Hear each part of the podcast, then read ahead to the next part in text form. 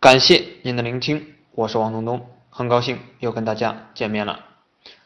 我昨天演讲的时候讲了两个案例，一个是三亚，为了不被宰，我通过美团找到了一个口碑超好的海鲜排档。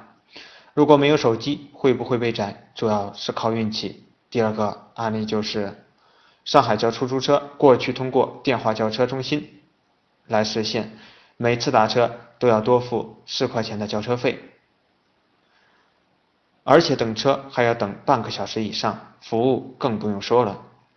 而今天通过滴滴叫车，三两分钟搞定，而且你还可以有很多的选择，比如叫出租车、拼车、快车、专车、豪华车这些，你是可以任意挑选的，服务和价格都是没得说。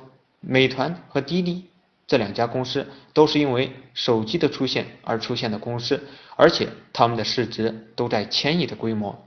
这就是移动互联网的时代，这是一个被手机改变的时代。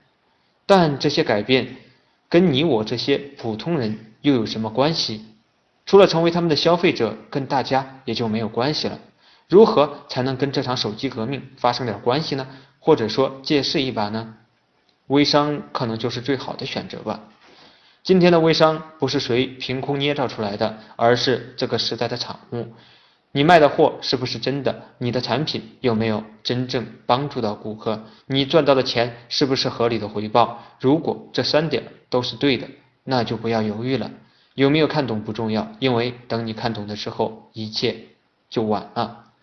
任何新的机会到来之初，难免会有一些看不明白，但对于当下的每一个人来说，勇敢的。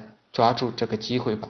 再过几年，你要过来感谢我的。手机来了，任何的传统生意都值得重新做一遍。